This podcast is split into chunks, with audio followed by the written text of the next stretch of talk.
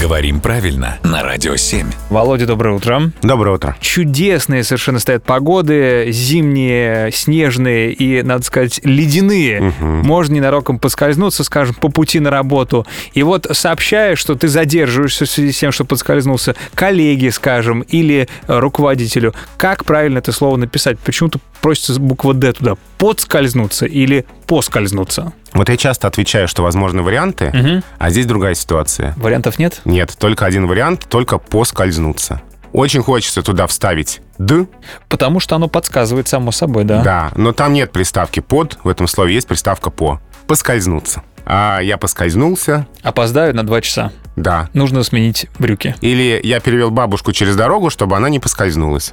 Поэтому опоздаю на три часа. Бабушка оказалась разговорчивая. Мы Да. сели в кафе, разговорились, много общего и опоздаю действительно на три часа.